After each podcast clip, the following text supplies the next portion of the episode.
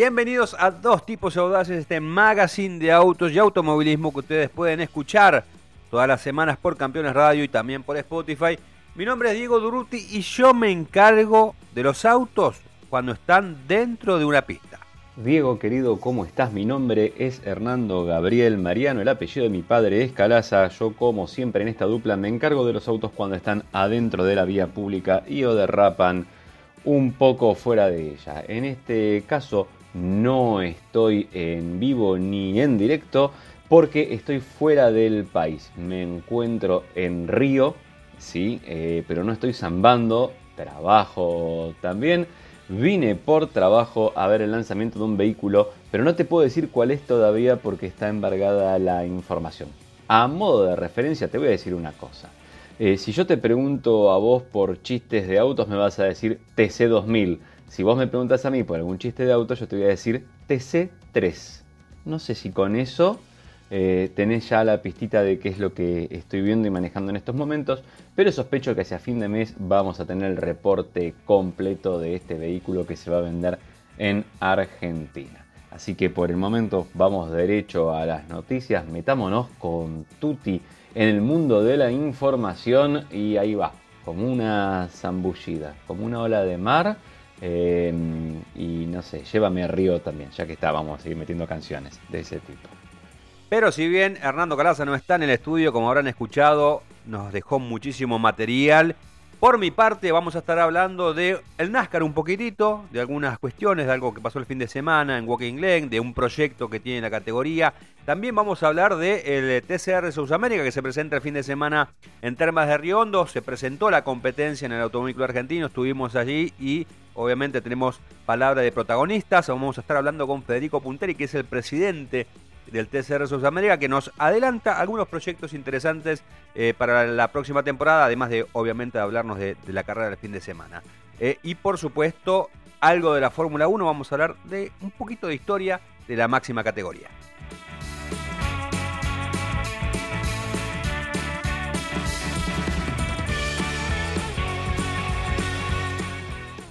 Si sabías qué hacer con una virome y un cassette y ahora sabes usar la última app, o si para hablar con la chica o el chico que te gustaba primero tenías que hablar con toda la familia y ahora resolves con un match, hay un auto inspirado en vos, el Chevrolet Cruz, porque tiene motor turbo de 153 caballos, lo mejor del mundo analógico y Wi-Fi con OnStar, lo mejor del mundo digital. Chevrolet Cruz, un auto con lo mejor de dos mundos. Chevrolet Cruz, un auto inspirado en una generación única, que nació en el mundo analógico y creció en el digital. Son personas que cuando escuchan saben de qué se trata y que para conectarse a Internet solo tienen que subirse a su Chevrolet. Chevrolet Cruz. Encontrá lo mejor de dos mundos. Encontrá nuevos caminos. Bueno, digo, y en este informe te voy a estar contando una de las posibles eh, focos que va a empezar a tomar la industria automotriz en los próximos años. Te diré a partir de ahora y por algunos años más casi seguramente.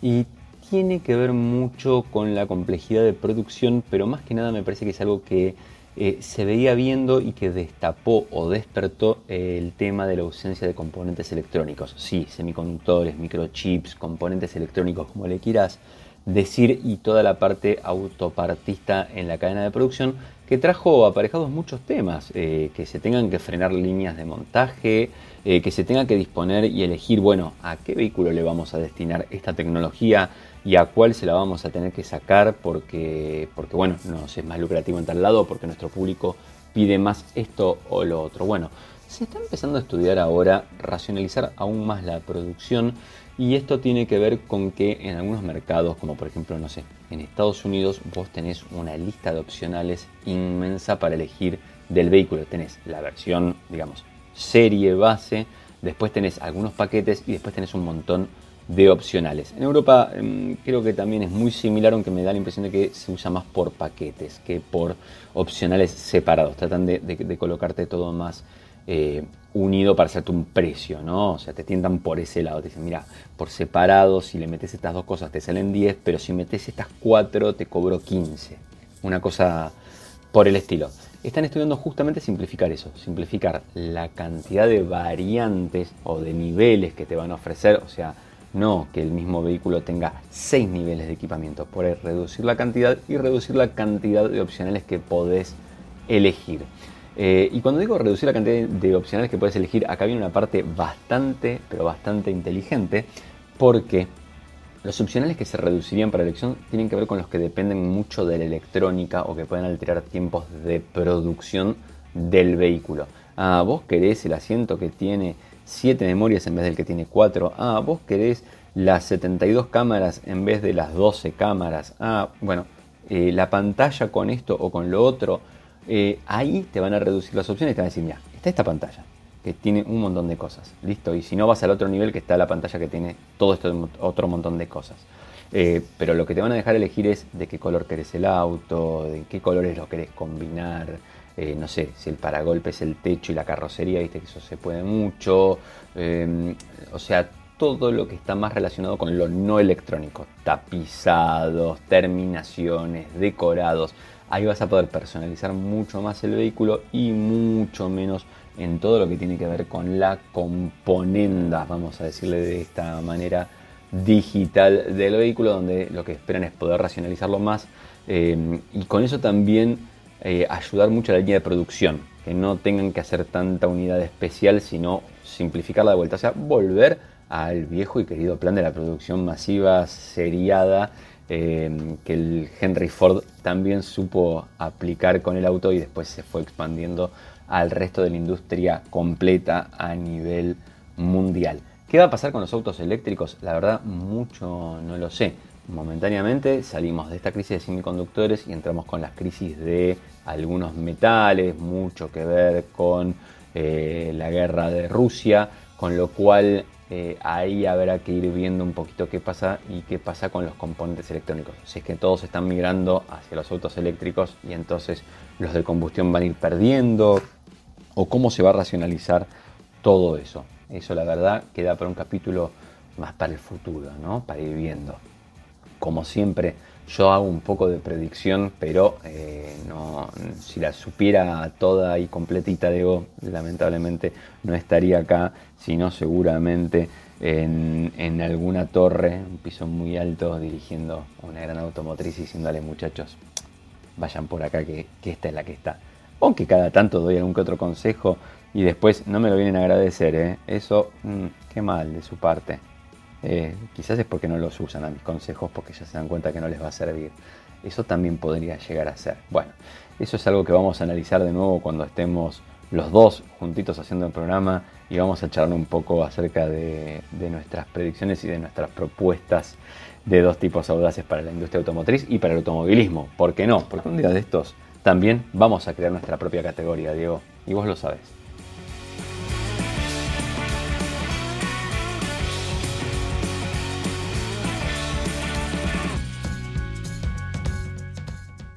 Y después de este informe de Hernando Calaza, que como habrán escuchado y como lo dijo al principio del programa, no está en vivo y en directo, pero bueno, nos dejó muy interesantes reportes porque está justamente en la presentación de un vehículo regional que respetamos el embargo de la automotriz, no podemos decir nada, se van a enterar seguramente en los próximos días.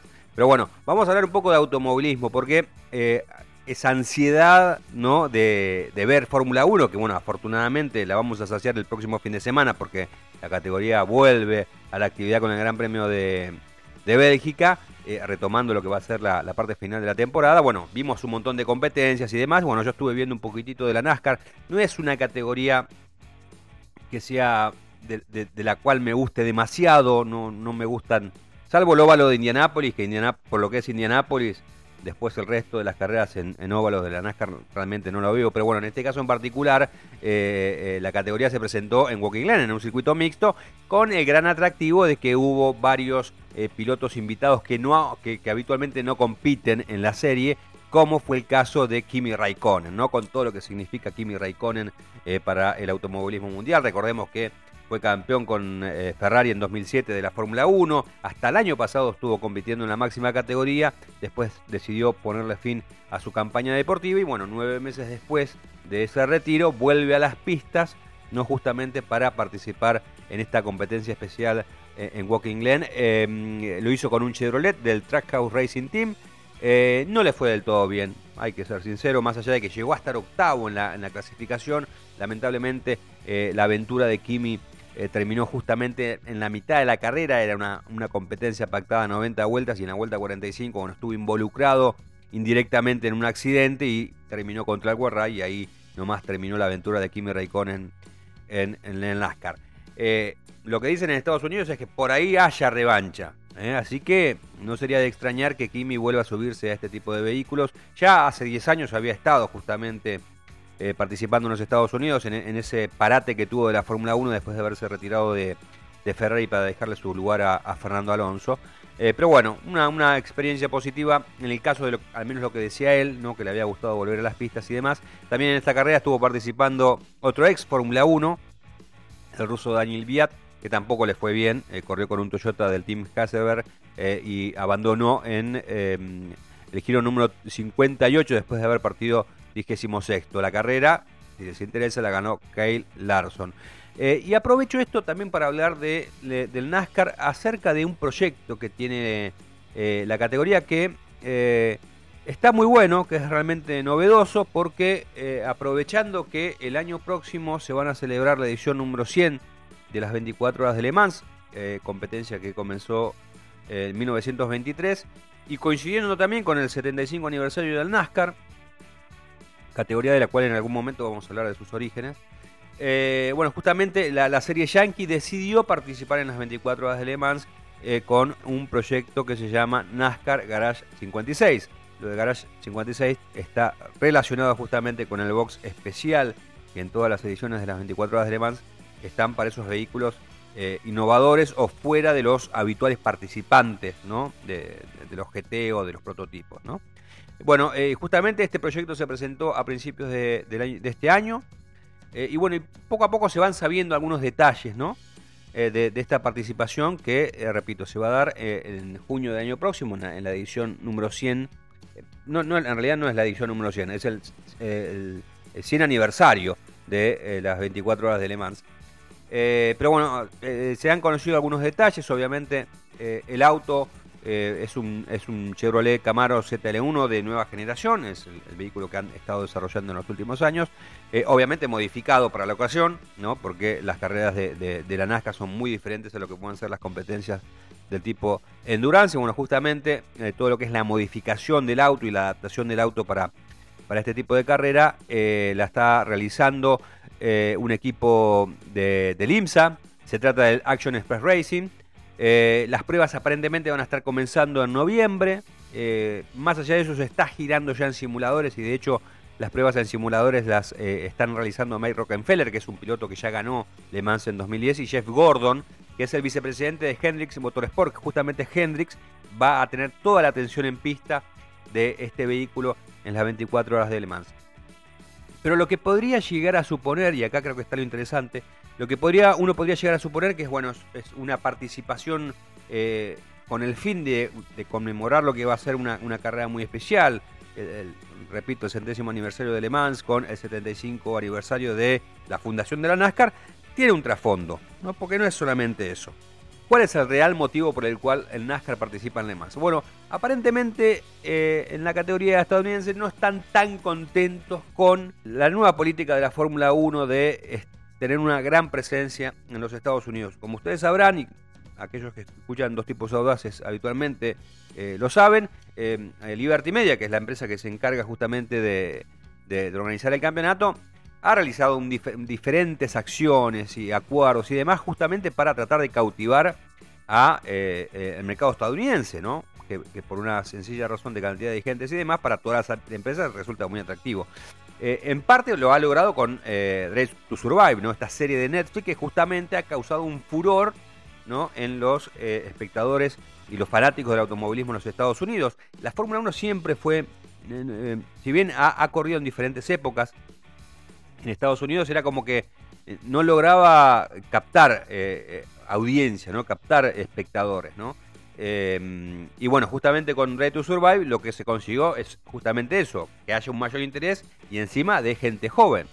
Y bueno, esto también eh, se demuestra con la presencia de la categoría a partir de 2023. Tres carreras, eh, la habitual en Austin, en Texas, Miami, que se sumó este año, y Las Vegas, que se suma el año próximo. Bueno, y en el NASCAR están viendo cómo, o consideran que la Fórmula 1 está ganando terrenos, ¿no? Y consecuentemente ellos quieren revertir un poco la situación y apuntan a hacer una categoría global. Y acá está el, el key de la cuestión.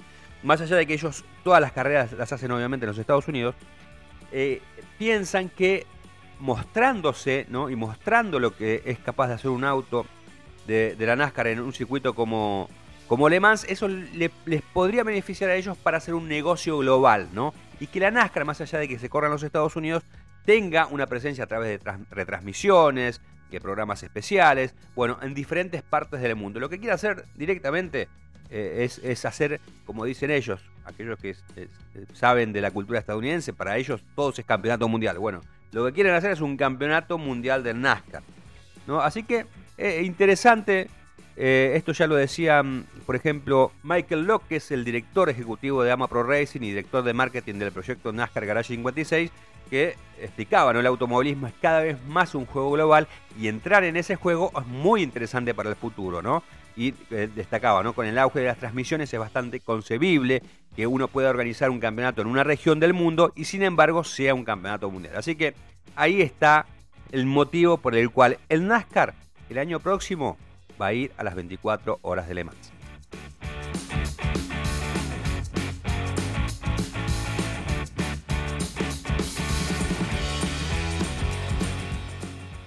Bueno, Diego, y si todavía no te habías puesto las pilas, te las voy a poner todas ahora con este reporte, porque tengo para contarte que el Ford Mustang Match E, el SUV o crossover 100% eléctrico de la marca del óvalo, está circulando por Argentina. Y esto no es solamente algo como una foto espía o que parece que o lo pescamos disfrazados. Lo está confirmando la propia marca del óvalo y habría posibilidades también de que venga al país. Eso espérame un poquito que te hable primero de cómo viene inserto para después sí ver cuál podría ser la posibilidad de que llegue o de que no, que tenga este modelo a Argentina. Arranquemos por algo importante. Eh, Ford está volcándose muy fuerte hacia la electromovilidad, como muchas automotrices a nivel global, pero al punto de que fue uno de los precursores en haber creado en marzo de este año algo que se llama Ford Blue, que es como una subdivisión, partió la marca queda una parte que se va a ocupar de los modelos convencionales y otra parte de la marca que se va a ocupar de todo lo que tenga que ver con vehículos eléctricos. Así que esto ya es un parteaguas bastante importante porque te está diciendo cuál es el foco que están poniendo o por lo menos cómo van a enfocar fuertemente a la compañía. Eh, no es simplemente una como una subsidiaria pequeña, sino que es una compañía importante que se va a ocupar de esto. Por otro lado, tenemos el Match E que se presentó a finales de 2019 a nivel mundial, que le está yendo muy bien en ventas, que no solo es el primer vehículo 100% eléctrico, en realidad no es el primer vehículo 100% eléctrico de Ford, esto es importante que lo aclaremos. Ya había tenido otras, eh, había ofrecido otros modelos de este tipo, por ejemplo un Focus de tercera generación, pero este fue diseñado especialmente para ser eléctrico. Y otra cosa que tiene muy interesante es que se llevó el nombre Mustang, ¿no? O sea, usa el nombre Mustang eh, para otro tipo de vehículo. Está generando una familia de productos, algo que se ve reflejado también en la estética. Parece interesante. Ford dijo, voy a hacer un vehículo 100% eléctrico, mm, voy a hacer algo que esté de moda, que es un SUV o un crossover, pero le voy a dar un perfil deportivo, que se entienda que puedo hacer un vehículo ecológico y entretenido de manejar, y potente y, veloz, deseable, ¿no? Y fue derecho por uno de sus nombres más emblemáticos, que es el del pony. Así que eh, ahí ya tenés algo muy pero muy interesante. También el auto se lo había visto a finales del año pasado probándose por las calles de Brasil. Sabemos que Ford tiene una pista de pruebas en un lugar que se llama Tatooine, que no es Tatooine, el de la Guerra de las Galaxias. Es una pista de pruebas en la que yo alguna vez fui invitado y estuve manejando algunos vehículos eh, de preserie, unas instalaciones impresionantes de nivel internacional. Ford vende o cierra sus plantas en Brasil, pero mantiene ese centro de pruebas y de hecho lo acaba de reformular hace poco, de readaptar, de hacerle algunas inversiones para que justamente pueda recibir y testear vehículos a baterías. ¿Por qué la marca le interesa probarlo en estas regiones? Bueno, tenés las facilidades, seguramente los costos son otros, pero además tenés otras condiciones climáticas que está muy bueno probar. Acordate que Brasil tiene mucho calor y Argentina puede tener zonas de mucho frío también, tenés altura, tenés muchas posibilidades de prueba distintas que pueden ser importantes para la marca y para los productos que estén haciendo. Em, respecto al mercado argentino, es interesante pensar que Ford es la segunda marca que más vehículos electrificados vende en el país, después de Toyota. Em, ofreció el Mondeo en versión híbrida, hoy tenemos Kuga híbrida y F150 híbrida también, y que la marca seguramente va a querer eh, seguir avanzando sobre este modelo de ventas. De ahí a llegar a un modelo 100% eléctrico, bueno, falta. Cosas que están probando, por ejemplo, aquí, no solo tiene que ver con, los caminos, también con el clima y, con estas cosas que estaba diciendo antes, también tiene que ver con conectividad, tiene que ver con los puntos de recarga y, lo usable que puede ser el producto. Lanzar un producto que después no sea usable no te va a servir de mucho también. Podés llegar a venderlo en las primeras partidas, pero después el propio cliente va a decir, no, yo no me vuelvo a quemar con esto.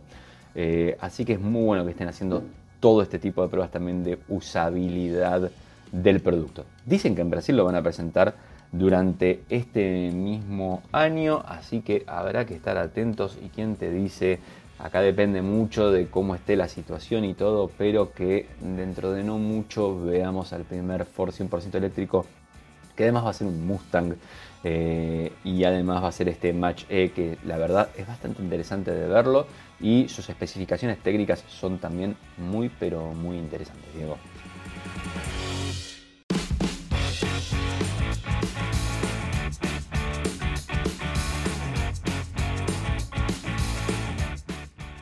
Y ahora volvemos nuevamente a las pistas para hablar del TCR Sudamérica que se presenta el fin de semana en el Circuito Internacional de Termas de Riondo en la provincia de Santiago del Estero para darle continuidad a su campeonato. Esta sexta fecha va a ser especial porque es una carrera del tipo endurance. Habitualmente la categoría realiza dos carreras por fines de semana, pero eh, tiene la salvedad de este tipo de eventos en la que hace solamente una de mayor duración y en la cual hay dos pilotos por autos. Eh, aproximadamente va a haber unos 20 autos, 18 ya confirmados. La idea es, si se suma un par más, tener a 20 con 40 pilotos de primerísimo nivel. De hecho, va a haber eh, corredores que habitualmente corren en el WTCR, que es eh, la Copa FIA para este tipo de vehículos, donde participan Bebu Girolami, que está peleando por el campeonato, Esteban Garrieri, el uruguayo Santi Urrutia. así que hay mucha calidad de pilotos, ¿no? Eh, y esta va a ser la primera de las competencias que se van a realizar en esta parte del año en suelo argentino y con los cuales se va a terminar la temporada 2022 de la especialidad. Después de esta carrera, el 28 de agosto, en Terma de Riondo, la continuidad será el 18 de septiembre en Buenos Aires, mientras que el cierre será en el circuito sanjuanino de El Villicum el 9 de octubre. Durante la presentación que se realizó en la sede central del Automóvil Argentino de estas carreras, estuvimos hablando con Federico Punteri, que es el presidente del TCR Sudamérica. Nos hablaba un poco respecto a las expectativas que hay de esta presentación del TCR Sudamérica en Termas de Riondo, que va a tener un gran eh, atractivo, que va a ser el estreno oficial del Toyota Corolla GRS TCR, eh, vehículo que se fabrica, se va a fabricar acá en Argentina y se va a exportar a todo el mundo, porque cualquier equipo, cualquier categoría que quiera contar con un Toyota para los diferentes TCR que hay en todas partes del mundo, lo va a tener que pedir y lo va a tener que comprar acá en Argentina. Así que eso es muy bueno, ya en su momento hemos hablado. Pero bueno, además de eso también comentaba algunas cuestiones a futuro, ¿no? Con lo que va a ser la temporada 2023. Así que en dos tipos audaces escuchamos a Federico Punteri. Sí, sí, la verdad que, bien, súper contentos como viene el año. Eh, y bueno, sí, entrando ahora en Argentina, para nosotros ahora una carrera se viene muy, muy importante, que es en Termas, que para nosotros es importante, la carrera de Endurance de dos pilotos, con muchos pilotos eh, internacionales, nacionales, eh, sí, con muchos autos, así que sí, todavía vamos a tener 20 autos, o sea, 20 duplas, 40 pilotos, entre los cuales va a haber españoles, argentinos, uruguayos, chilenos, brasileros. Así que, bien, contentos mostrando un poco también esa internacionalidad que tiene la categoría. Se te nota en el rostro, ¿no? La felicidad por un, buen evento que se, viene, ¿no? Sí, sí, sí, tal cual. A ver, uno trabaja mucho para esto, o sea, es mucho esfuerzo. Y cuando ve que las cosas van saliendo y cómo se vienen dando y, bueno, y las buenas noticias, bueno, esto también el debut de Toyota, que, obviamente es importante para la categoría y para todo el automovilismo argentino. Eh, sí, sí, es difícil no, estar contento. Balance del año, faltan tres carreras todavía, pero hasta ahora, ¿cómo viene siendo el año por ustedes? No, súper bueno, súper bueno. A ver, como hablamos, Diego, hace un tiempo, eh, arrancamos el año pasado, un año muy difícil, pero así todo tomamos la decisión de, hacerlo, porque creíamos que era lo correcto. Eh, y creo que, ese esfuerzo que hicieron el pasado se está viendo hoy los frutos, donde el crecimiento del parque de autos es grande, de pilotos. Eh, nuestro objetivo era tener 20 autos para fin de año y, lo logramos mucho antes. Eh, así que, mirando para atrás, uno dice por ahí tuvimos un traspié en velocidad con todo lo que nos pasó con CBA y esto y lo otro, pero rápidamente lo subimos sobreponer. Eh, se armaron estructuras buenas ahí en la parte de fiscalización, con ayuda del CBA, del ACU y del ACA. Y bueno, fuimos haciendo todos muy buenos eventos, creciendo en autos, eh, así que viene, viene más que bien. ¿Y el 2023 con algunas buenas noticias también? Sí, sí, sí, sí, el 2023 se viene también, creemos, con, muy buenas noticias, donde vamos a, iniciar también el campeonato del TCR Sudamericano Endurance, donde va a ser carreras ya de más larga duración, donde va a haber recambio de pilotos, de eh, recarga de combustible, neumáticos, van a ser carreras de entre 100 y 120 minutos. Eh, se viene también, seguramente ya estamos cerrando los acuerdos con WSC para ya eh, incluir el pack híbrido dentro de, la categoría, con lo cual probablemente seamos la primera categoría híbrida de, América. Así que, bueno, y, también ni hablar con los autos, ¿no? Nosotros ya tenemos pedido los 26 lugares que tenemos dentro del campeonato sudamericano. Eh, y bueno, y por último también el lanzamiento del TCA de Brasil para, para fin de año. muchas, muchas novedades entonces, y mucho trabajo. Sí, sí, tal cual. Son muchas novedades que requieren de mucha gestión atrás, de mucho trabajo, que la verdad que el equipo que tenemos es, es muy bueno. No somos muchos, pero, pero los que somos le metemos mucho, mucho el cuerpo y bueno, ahí de a poquito se van dando las cosas. La invitación está hecha este fin de semana a TCR Sudamérica en Termas de Riondo. Recordamos las principales posiciones del campeonato que está muy peleado y está peleado entre pilotos de la Argentina y de Brasil. Está liderando el puntano Fabricio Pesini que corre con un Lincoln Co del PM Motorsport, tiene 337 puntos. En el segundo lugar está el brasileño Rafael Reis, que compite con un Cupra del W2 Pro GP con 310 puntos. Y en el tercer lugar Juan Ángel Rosso, que compite con un Honda Civic Type R de la escuadra Martino, que tiene 307 unidades. Carrera especial, carrera con duplas. La acción este fin de semana estará en Termas de Río. Y por supuesto la Fórmula 1 que vuelve del receso habitual de agosto con un clásico que es el Gran Premio de Bélgica.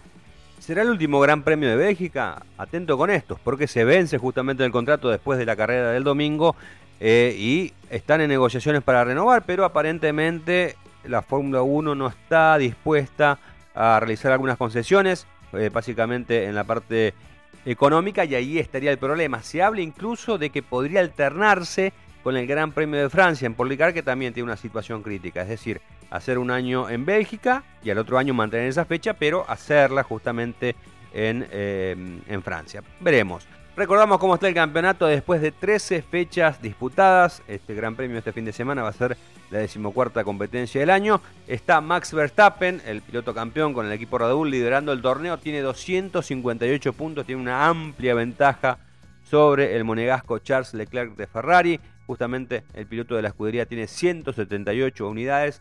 Tercero está Sergio Pérez con 173, también el piloto eh, del equipo Red Bull. Cuarto, George Russell de Mercedes con 158 y en el quinto lugar con 156 Carlos Sainz con Ferrari. Ya que estamos, hablamos del sexto, que es Lewis Hamilton. Eh, tiene 146 unidades el piloto de eh, Mercedes. dato, dato, eh, hasta hoy, hasta hoy, antes de que se corra el, Gran Premio de Bélgica, son 14 los pilotos con chances matemáticas de lograr el título. De los 19 eh, que han sumado puntos este año, solamente los 14 primeros tienen chances matemáticas. Obviamente, estimo que después de, esta competencia en el Spa Francorchamps, esa lista se va a ir reduciendo. Recordemos que le queda a la, a máxima categoría eh, la competencia en Países Bajos el 4 de septiembre. Eh, ahí hay que estar atento con lo que va a pasar con los hinchas de, Max Verstappen. Bueno, ya hubo eh, durante el Gran Premio de Austria, ya hubo algunos, algunos líos con la gente. Bueno, hubo eh, obviamente una, una, incluso una campaña de la, propia Fórmula 1 para tratar de evitar que ese tipo de cosas suceda en todas las fechas del calendario, pero hay que estar atento a lo de Países Bajos, obviamente. Después, el 16 de septiembre Italia, el 2 de octubre Singapur, el 9 de octubre Japón, el 23 de octubre eh, Gran Premio de Estados Unidos, 30 de octubre en México, 13 de noviembre en Sao Paulo, lo más cerca que va a estar la Fórmula 1 de la Argentina, y el 20 de noviembre la categoría va a estar cerrando su temporada en Abu Dhabi.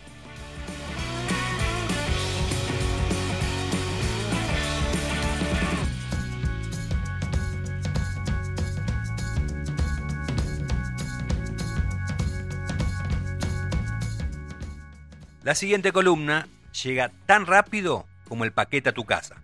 Ahora vas a poder comprar todo para tu Volkswagen, donde compras todo para vos. La tienda oficial de repuestos y accesorios de Volkswagen llegó a Mercado Libre. Diego, y ahora te tengo una noticia que no nos afecta ni a vos ni a mí directamente, pero sí indirectamente nos afecta a todos y es muy, pero muy importante. Y esto es porque se acaba de cambiar la forma de rendir el examen de manejo en la ciudad de Buenos Aires, uno de los distritos más transitados y llenos de autos de todo el país. Estos cambios que se están dando ahora tienen mucho que ver con aumentar la seguridad, aunque no están exentos de ciertas polémicas y vamos a ver bien por qué. Bueno, lo más importante de todo es que cambia el examen práctico. Antes se realizaba en circuitos cerrados y ahora se va a realizar en la vía pública. Esto únicamente para la categoría B1, es decir, los que nunca tuvieron licencia de autos o no la renovaron por más de un año. El resto de la gente con pesados o motos va a seguir yendo a los lugares cerrados como el de Parque Roca o el de Costanera Norte. Inicialmente el test se va a realizar nada más que en la comuna 12, que nuclea los barrios de Coglan, Saavedra, Villurquiza y Pueyrredón y la idea del gobierno es ir expandiendo estos test en la vía pública. La idea es que vos eh, le demuestres que sabes manejar, vamos a decirlo, en un ámbito real, donde se te pueden presentar situaciones reales en la conducción. Ahora vamos a ver cuán real es todo esto. Primero y ante todo, hay un circuito que ya está marcado, que va a ser más o menos de unos 200 a 300 metros del lugar de partida, está correctamente señalizado con agentes de tránsito, tenés la posibilidad de conocer el vehículo previamente, o sea, antes de salir, como para irte acostumbrando con el tablero, y con algunos eh, sistemas. El examen duraría aproximadamente unos 15 minutos y tienes opción de transmisión manual o de automática. Y acá se destapan algunos de los temores, ¿no? Porque hay gente que te dice, bueno, pero si no tenés registro, ¿cómo vas a estar manejando en la vía pública eh, o, haciendo, digamos, la prueba? Los vehículos tienen doble comando, o sea, hay una pedalera al lado para que el instructor frene el vehículo o tome alguna acción si eh, hubiera alguna situación de riesgo, además de que es en un ambiente sumamente controlado. Yo creo que no habría mayores problemas, además en algún momento uno aprende a manejar ¿no? el, auto de alguna manera. Eh, así que no sé, yo no estoy viendo realmente en esto, a mí me da la impresión de que haya un cambio realmente grande o, importante. No es, por ejemplo, que te están dando el registro primero de principiante, eh, lo haces en un lugar cerrado, ponerle la prueba y a los seis meses tenés que volver a rivalidar. Es una rivalidad esta prueba, eh, ahora sí en la vía pública ya con mayor costumbre. Creo que eso estaría bueno. Eh, o como lo planteé yo muchas veces, quizás después de un año de conducción o X cantidad de tiempo de conducción de la persona, cuando acumula una cantidad de kilómetros, darle un segundo curso de manejo más avanzado que lo prepare ya más para salir a la ruta, para ver cómo está eh, llevándose con el tránsito y ese tipo de cosas. Ahí me parece que es bastante importante. Me parece que grandes, las grandes fallas que estamos teniendo de seguridad tienen que ver mucho con que la gente no, respeta las normas, no respeta al que está cerca de, él manejando y eso es lo que termina causando grandes eh, problemas. Así que bueno, habrá que ver cómo va funcionando en la práctica. Algo interesante, digo, por si alguien piensa que se van a llevar el auto de paseo, están geolocalizados y además hay cámaras internas y externas que te servirán supongo también para reevaluar el examen en caso de que haya alguna discrepancia, ¿no? Finalmente también hay cambios en el examen teórico. Eh, ahora el cuestionario va a pasar de 30 a 40 preguntas Y para probarlo tenés que tener el 85% correcto, antes era el 75%. El tiempo que te dan para contestarlo sigue siendo el mismo, 45 minutos. Pero espera Diego, ¿eh? porque te tengo una novedad más al respecto de los nuevos registros.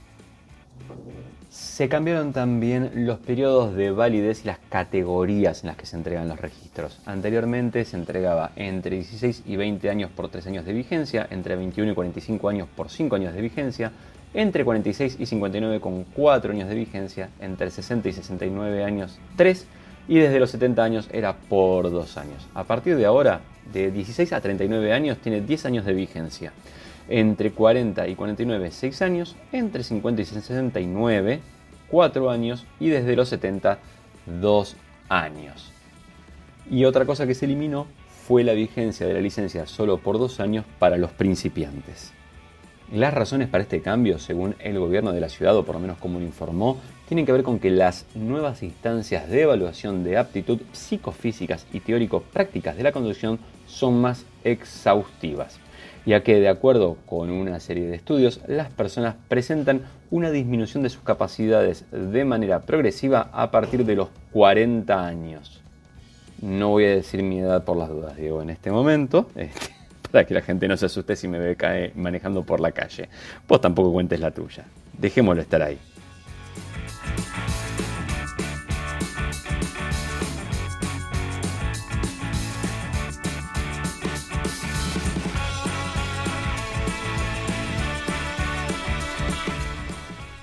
Y si te gusta la historia de la Fórmula 1, presta mucha, pero mucha atención a esta que te voy a contar. La Fórmula 1 está repleta de sociedades exitosas como la que formaron Ford y Cosworth. Comenzó a fines de la década de 1960 por iniciativa del genial Colin Chapman, quien más. Se extendió por varias décadas y quedó certificada con 176 victorias y 23 campeonatos entre pilotos y constructores. Todo comenzó cuando los ingleses Mike Austin y Kate Dudworth dejaron sus puestos en el equipo Lotus de Chapman para darle forma a su propia empresa. Así, en 1958 nació Cosworth Engineering Limited, cuya denominación surgió como un acrónimo del apellido de sus fundadores. Durante sus primeros años, Cosworth hizo desarrollo sobre los motores Kent de Ford, estos impulsores eran de baja cilindrada, entre un litro y un litro y medio, y se utilizaban en algunos modelos de calle de Lotus y en categorías promocionales como la Fórmula Junior, la Fórmula B y la Fórmula 3.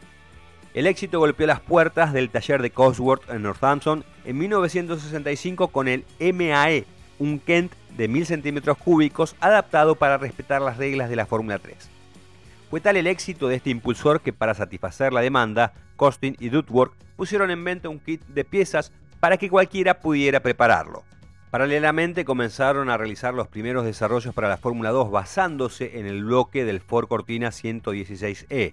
El primer motor fue el SCA de 1000 centímetros cúbicos y 140 caballos, y luego le siguió el FBA de 1.6 litros que producía 225 caballos. Todo el prestigio y la experiencia que habían logrado en menos de una década convencieron a Chapman que sus ex empleados podían preparar un motor para la Fórmula 1. El dueño de Lotus estaba urgido de encontrar un nuevo proveedor ante la decisión de Climax de no seguir con el desarrollo de los motores de 3 litros introducidos en 1966 en reemplazo de los 1.5 litros utilizados hasta el 65. Chapman habló con los ejecutivos de Ford y les dijo que Cosworth era un buen aliado para ingresar a la Fórmula 1 por la puerta grande fundamentó su optimismo en el talento de Duckworth, que estaba trabajando en un desarrollo revolucionario. A la automotriz le resultó interesante la propuesta y cerró trato con el preparador inglés. Cosworth recibió 100.000 libras esterlinas por parte de Ford, pero la continuidad del trato dependía de que ese concepto de Duckworth resultara exitoso en la pista. Para comprobarlo, desarrolló primero un motor de Fórmula 2 de 4 litros a partir del FBA. Efectivamente, la planta motriz de Duckworth demostró ser excepcional y tuvo luz verde para crear el motor de Fórmula 1 a partir de la unión de dos bloques del FBA de cuatro cilindros en línea. Así nació el Ford Cosworth DFB, un V8 a 90 grados de 2.993 centímetros cúbicos que desarrollaba algo más de 400 caballos a 9.000 RPM. Con un peso de 168 kilos, no era de los más potentes frente a los V12, pero sí uno de los más confiables. El debut del nuevo Ford Cosworth DFB se produjo en el Gran Premio de Países Bajos de 1967, en la tercera fecha del torneo. El estreno fue soñado, ya que los pilotos de Lotus fueron contundentes. Graham Hill se quedó con la pole position, mientras que Jim Clark ganó con más de 20 segundos de ventaja sobre Jack Brava. A partir de 1968 el motor dejó de ser exclusividad de Lotus y rápidamente fue adquirido por otros equipos porque era relativamente económico. Se vendía a 7.500 libras cada uno. Ese año el Ford Cosworth motorizó también a los autos de McLaren y Matra.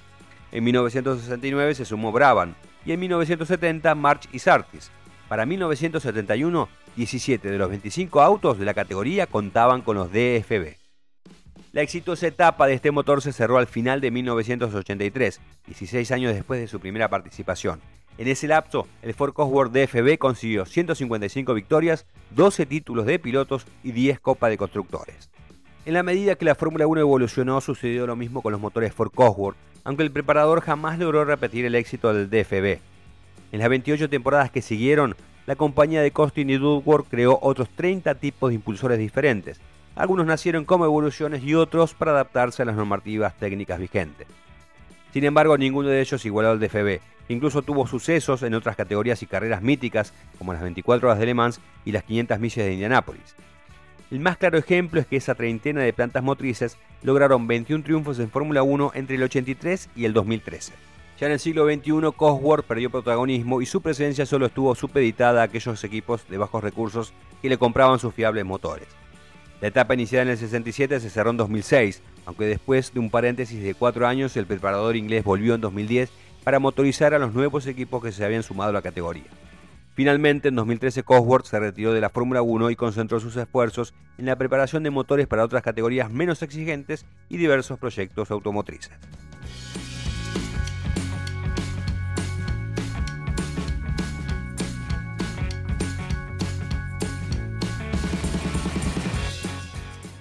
Y antes de irme de viaje, Diego, vos sabés que estuve en el lanzamiento de un nuevo vehículo en Argentina. Sí, estamos hablando de la nueva generación del DS4. ¿Te acuerdas del original DS4?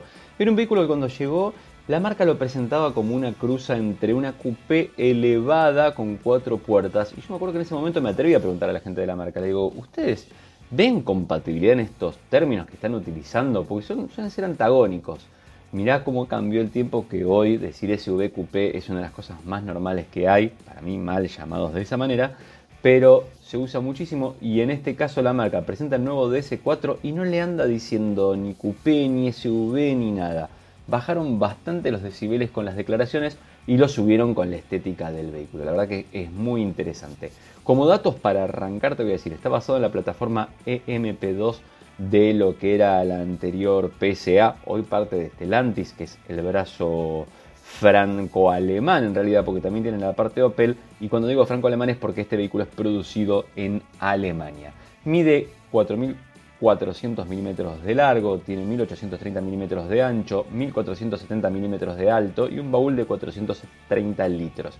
Si lo pensás bien, las proporciones te dan un vehículo bastante achatado, bastante ancho, bien aplomado y sobre esto se aplica la nueva estética de la marca, la que van a empezar a usar o ya están usando, por ejemplo, los rediseños de algunos de los modelos a nivel europeo. Lo más destacable es esa parrilla como con diamantes, que en realidad son los rombitos, que son como el signo de la marca.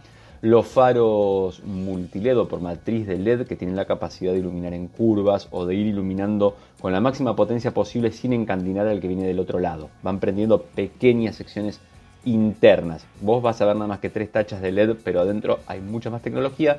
Y luego de eso unas DLR, las luces de circulación diurna, que son una especie de mm, L, vamos a ponerlo de pierna, como para que te lo imagines, que hace de marco de todo el frontal, eh, que caen como una catarata luminosa por su frontal. Esa sería la, la firma. Bastante anguloso en los laterales, creo que lo más destacable es la parte trasera, donde no es exactamente ni un fastback ni un hatchback. Jugaron muy bien con, el volumen del cuerpo, es muy voluminoso atrás, se lo ve como pesado y ese peso le da idea de, que es deportivo, de que tiene fuerza para seguir para adelante. La verdad, muy agradable, ¿eh? muy, muy agradable en persona a la vista, no solo en las fotos. Ya cuando abrís las puertas, adentro es muy interesante todo el trabajo que hicieron de superficies y especialmente de materiales. Se sienten muy suaves al tacto, mm, se sienten de buena calidad y en las contrapuertas, especialmente lo que te dice las superficies, cuesta entender cuál es el, lugar para agarrar para cerrar la puerta. Después intuitivamente vas a alguno de los pliegues que tiene, tiene iluminación y tiene las salidas de aire en los laterales. Algo lo mismo pasaba con el DS3 Crossback, que es como una nueva marca o, signo de la marca, podríamos decir, que es colocarlas ahí en ese rinconcito de las puertas. Dos salidas grandes.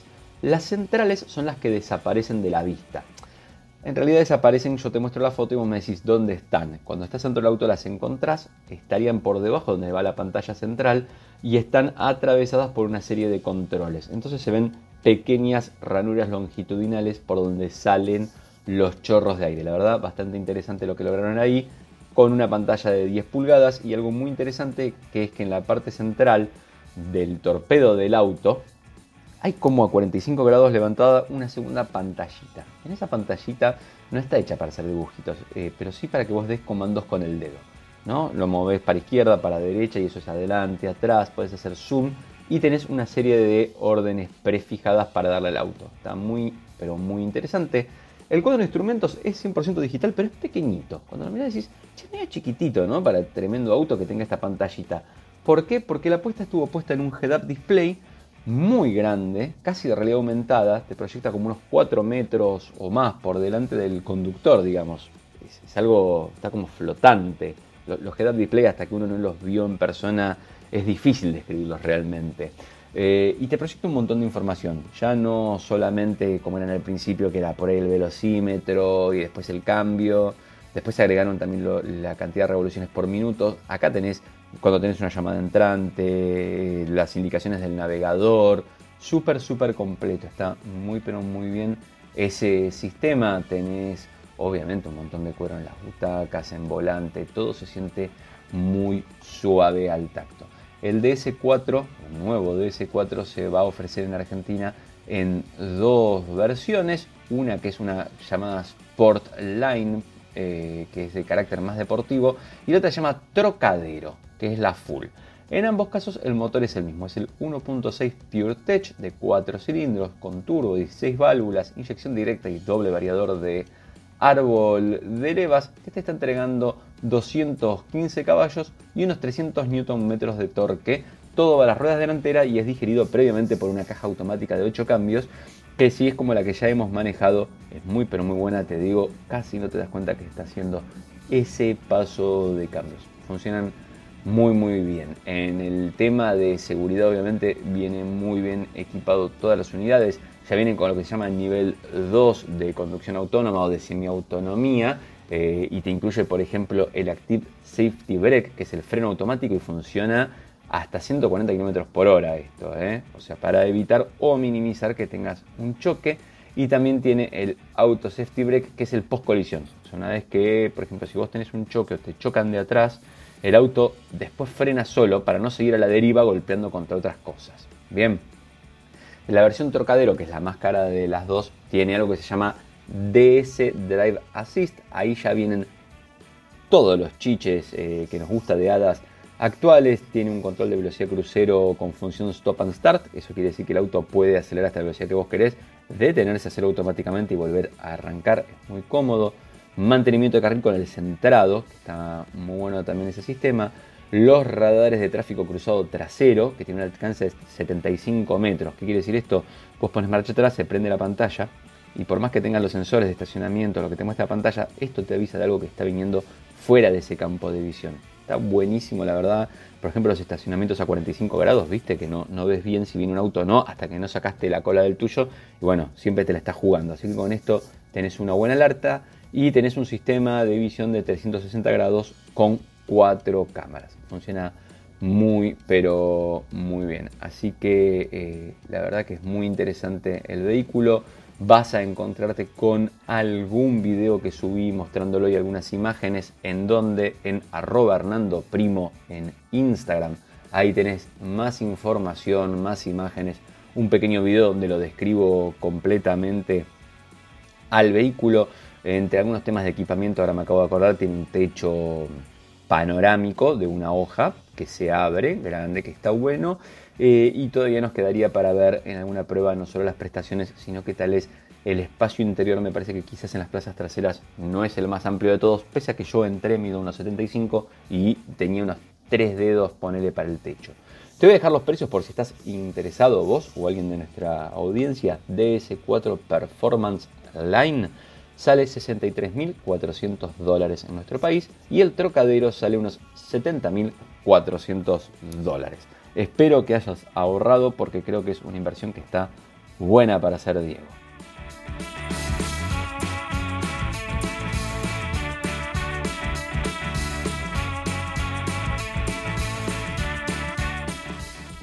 Últimos minutos de dos tipos audaces, este magazine de autos y automovilismo que pueden escuchar todas las semanas por Campeones Radio y también por Spotify. Ahí nos encuentran por dos tipos audaces, dos con letras DOS, tipos audaces. Está toda la temporada de este año y también las anteriores tienen episodios para entretenerse. Les quiero hacer una recomendación antes de eh, la despedida final eh, hace poquito estuve en el taller de Héctor Tito Pérez, ahí muy cerquita del Autódromo de Buenos Aires. Me mostró eh, su proyecto.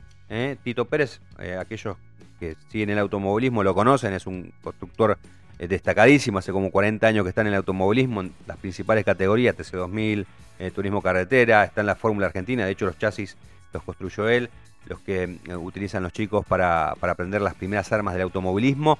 Bueno, está en un proyecto muy interesante que se llama Rauda Automóviles, que es una empresa que se dedica justamente a construir autos de serie de manera artesanal, con series limitadas. Y bueno, ya tienen un primer modelo que es el Rauda Díscolo. Eh, tuve la posibilidad incluso de manejarlo, di eh, algunas vueltitas por ahí. muy entretenido, está concebido como si fuese un buggy, pero es muy, pero muy interesante. Obviamente los invito a que lo vean, vayan a automundo.com.ar, ahí hicimos un informe, eh, lo buscan como Rauda Díscolo y va a salir la, entrevista y también si quieren interiorizarse un poco más sobre este proyecto, en el canal de YouTube de Automundo, lo buscan como Automundo Argentina, también ahí hay una extensa nota, eh, casi media hora de charla con Tito Pérez, en la que cuenta todos los detalles acerca de este eh, muy pero muy interesante vehículo. Ahora sí, nos despedimos, hasta la próxima semana.